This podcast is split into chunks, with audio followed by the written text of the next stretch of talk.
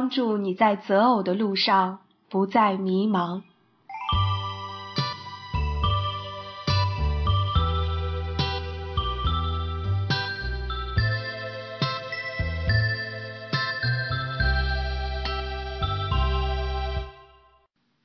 二，爱需要付出和舍己。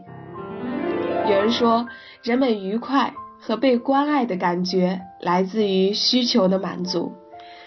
我们分析一下下面这个图，看一看婚恋中彼此都有哪些需要。图中间的部分表示双方可以自然相互满足的需求，也就是说，因为双方都拥有某些特质，如才华、美貌、地位、钱财等，不需要对方付出太大的努力就可以满足的需求。随着这些需求的满足，爱慕之情便由此产生。然而，还有两个更重要的方面容易被恋爱中的青年男女所忽视，那就是我要被满足的需求和对方要被满足的需求。这些需求彼此不能够自然满足，必须要通过努力才能够彼此满足。结婚前。青年男女没有什么生活压力，再加上彼此的欣赏和取悦，即便发现对方的缺点和不足，也会认为不是什么大事儿。于是这些努力才能够满足的需求，就被淹没在幸福甜蜜之中了。等到结婚后，才吃惊的发现，原来他的工作能力这么有限，原来他那么娇气。原来他有这么多穷毛病，原来他什么家务活也不会干。此时，那些已被满足的需求的迫切程度已经开始降低，现实生活的压力开始将未满足的需求逐渐显露出来。哦，原来我有那么多的需求，他不能满足，或者是他根本就不愿意满足，需求得不到满足。人就会觉得自己没有得到关爱，因而产生了不满情绪，甚至发展成为愤怒。人生来就是自私的，这是人的罪性。所以婚姻中双方往往都只看到自己没有被对方满足的需求，而没有看到自己没有满足对方的需求。既然他满足不了我的需求，那么对不起。我也不去满足他的需求，如此这般，婚姻关系就遭到了破坏。曾有前来咨询的人问我，为什么他不先主动满足我的需要？凭什么我先去满足他？懂得了接纳的真正意义以后，即便对方没能满足我们的需求，我们也能够忍耐，而且还会甘心的去满足对方的需求。这样，对方在感受到被关爱后，就会产生愉悦的心情，心情的转变自然就会产生积极的回应，双方的关系便得到改善。所以，我们应该主动去满足对方的需求。我十六岁上山下乡，到了黑龙江，那个时候讲卫生被认为是资产阶级思想。会受到批判的，所以人们的观念是越脏越革命，干净的军大衣一定要弄得脏兮兮的才显得很革命。六年多这样的生活，把我这个外科大夫的儿子变成了生活上不拘小节的人。随后就是大学四年的男生集体宿舍生活，我们的宿舍又脏又乱，打球时穿的衣服。被汗浸透了，脱下来往床上一扔，第二天打球时又穿上了。宿舍一进去都是臭袜子、臭球鞋的味道。恋爱约会的时候，我当然是衣冠楚楚，可结婚之后，我就很快恢复了老习惯，一进家门就是把衣服、袜子到处乱扔，我一点不觉得乱，心想这比起我在大学宿舍的时候好多了。可是老婆一边给我剪，一边喋喋不休的捣鼓，说我自私，有时还掉眼泪。她一唠叨我就火冒三丈，这么一点小事儿，捣鼓个没完没了。还至于掉眼泪？我一个大男人，一点自由都没有，进了自己家还不能随便一点吗？哪来的那么多规矩？还让不让人活了？你爱我吗？要是真爱我的话，你就不会总是挑剔我的。我有我的道理，老婆有老婆的想法。她希望家里处处都是干干净净、整整齐齐的。她认为每个女人都希望自己的家里干净整齐。你不尊重我的感受，不珍惜我的劳动，就是不爱我。对不起，我也不尊重你的需要。于是，他也开始处处和我为难。那个时候，我俩总是为这样的一些小事争吵。为了证明问题的关键在于他而不是我，我会像猎犬一样搜寻他的过失。每抓到一件他没有做好的事情，我会马上攻击他。你还说别人，不看看你自己，该做的事情都没有做好。就这样，牵扯进来的事情越来越多，彼此的讽刺挖苦越来越尖锐。感情的伤害也越来越严重。其实这样的事情在很多家庭中都发生过，尤其是在那些同居着的男女，一旦过了兴奋期，感觉厌倦了，二人世界的争斗更是不可避免的。虽然争斗的内容不同，有的因为金钱、财产，有的因为亲朋好友，有的因为卫生习惯。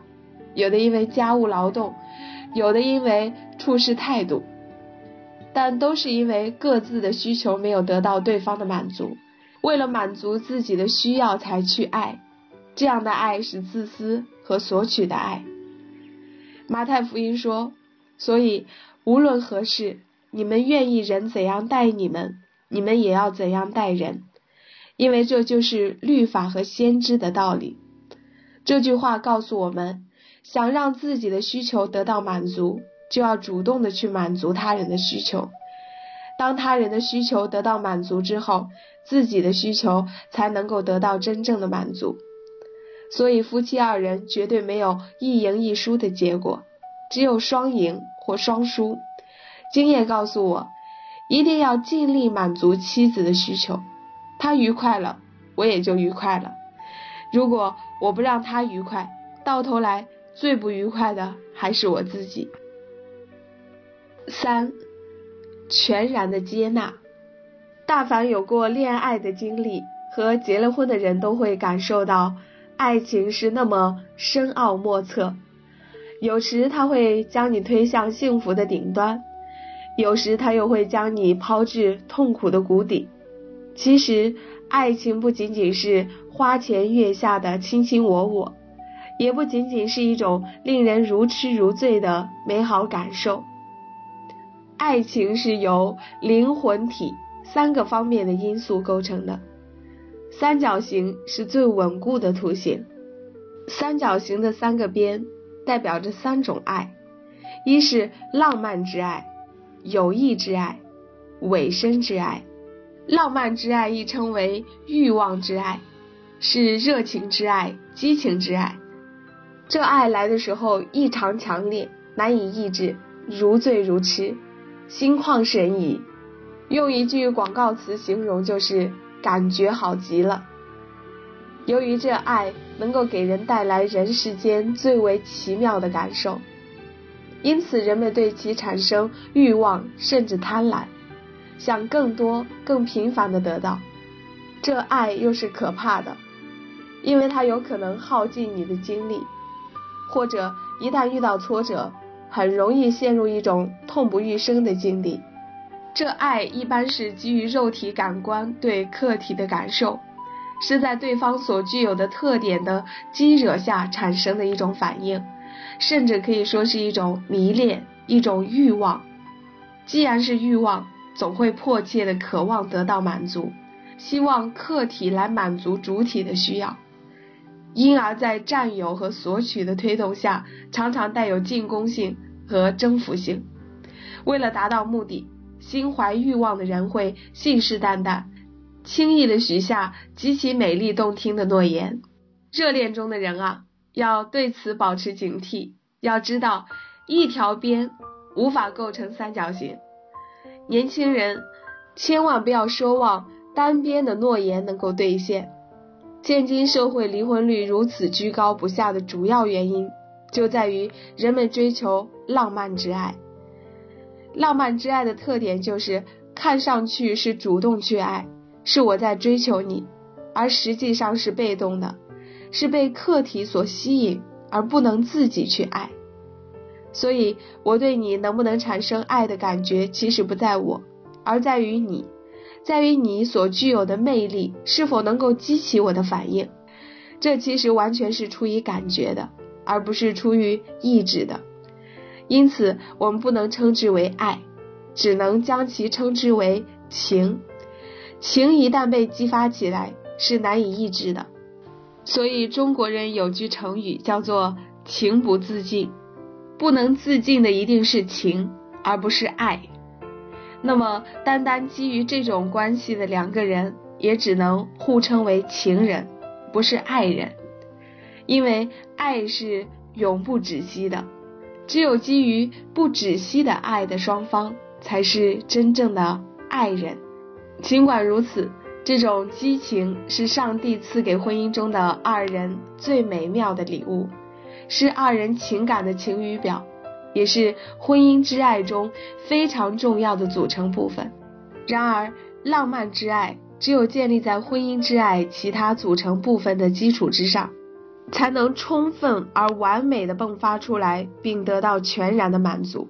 否则，就是自私欲望的满足或情欲的发泄。婚姻需要与生活相伴的欲望之爱，没有身体的亲密。浪漫的性爱和爱恋的激情，婚姻生活就会过于平淡，缺乏幸福感。雅歌说：“我妹子，我心腹，你夺了我的心。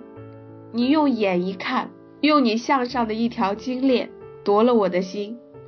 我妹子，我心腹，你的爱情何其美！你的爱情比酒更美，你高油的香气胜过一切的香品。”也就是说，当二人难舍难分的相互依恋时，就会爱屋及乌，对方身上的事物、高油的香气，都会成为无比美好的爱情享受。同样的金链戴在其他女人的项上，你觉得无所谓；但是戴在你恋人的项上，就会那么令你失魂落魄。同样的高油擦在其他女人身上，你没有感觉。但是擦在恋人的身上，就觉得香气袭人，心旷神怡。男女浪漫之爱的感觉就是如此美妙，但这不是爱情的全部。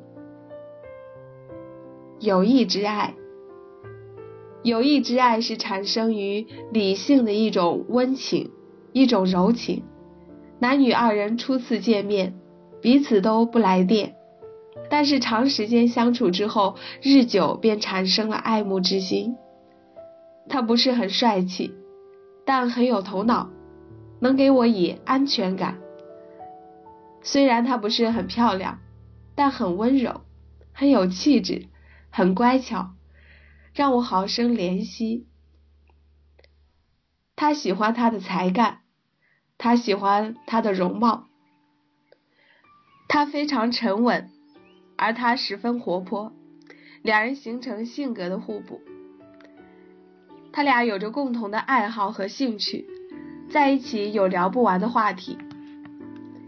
这样的爱是一种相依相伴的伴侣关系。由于彼此思想情感的沟通较多，使得他们相互间的了解要比浪漫之爱有一定的深度，彼此的信任以及安全感也会提高。由此产生的爱恋之情，有较为坚实的基础。虽然这种爱的感觉不及浪漫之爱那么热烈，那么富有激情，但更有弹性，更能感受到温暖。因此，这种爱持续的时间相应的要长久许多。友谊之爱的特点是，我会很珍惜你，很怜爱你。但我也需要得到你的回报。彼此间虽然会有一些甚至很多不满意的地方，各自都存有一些遗憾，但是他们面对冲突都会比较理智、务实，因为知道关系的破裂对双方都没有好处，所以尽管会有矛盾，但他们会用理智战胜情绪，止息利益争端，进而用沟通或者迁就的方式来解决冲突。婚姻需要如影随形的友谊之爱。没有言语的沟通，时间的共享，相互的取悦和情感的交流，婚姻生活将过于肤浅，缺乏思想深度。雅歌说：“他的口极其甘甜，他全然可爱。耶路撒冷的众女子啊，这是我的良人，这是我的朋友。二人朝夕相伴。”沟通中的语言美妙甘甜，彼此为拥有对方而感到无比自豪。三，尾声之爱。如果说浪漫之爱的感觉极棒，友谊之爱的感觉甜美，那么尾声之爱常常是找不到感觉的。要知道，人的感觉常常是不可靠的。尾声之爱不是靠感觉来导航，而是依靠信念，相信圣经的话语，对上帝存有美好的盼望。一位哲人说：“盼望好像天上的星星，虽然你摸不到它，但是它可以将你引到光明的彼岸。”婚姻需要相互委身的交托之爱，没有彼此的忠诚，无条件的接纳。永不推脱的责任感，婚姻生活将因失去安全感而易受伤害。雅歌说：“求你将我放在你心上如印记，戴在你臂上如戳记，因为爱情如死之坚强，嫉妒如阴间之残忍。所发的电光是火焰的电光，是耶和华的烈焰。”在尾声之爱中，夫妻二人心心相印，彼此信任，忠贞不渝。他们将彼此的爱情看得比生命都重要，就像婚礼誓词所表达的：不论疾病还是健康，不论贫穷还是富有，都不能拆散二人的合一关系。这是上帝期盼我们能够享受到的婚姻关系。正因为如此，上帝为亚当这个男人造了一个女人，夏娃，没有造第二个。上帝的意思非常明确，人完全可以从一夫一妻的婚姻关系中得到灵魂体三个方面的满足，而且也只有这样的爱能让人得到最大的满足。四，三种爱在婚姻中的分量。婚姻之爱的三个方面都非常重要，缺一不可。但他们在婚姻中的分量有所不同。一般来说，男女恋爱常常是由身体上的相互吸引开始，但是严格的道德规范使他们不能有身体的亲密接触，所以他们的爱开始逐渐进入魂的层面，两人开始有很多言语沟通。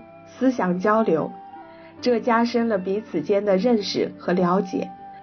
最后，他们要决定是否彼此托付终身，进入婚姻。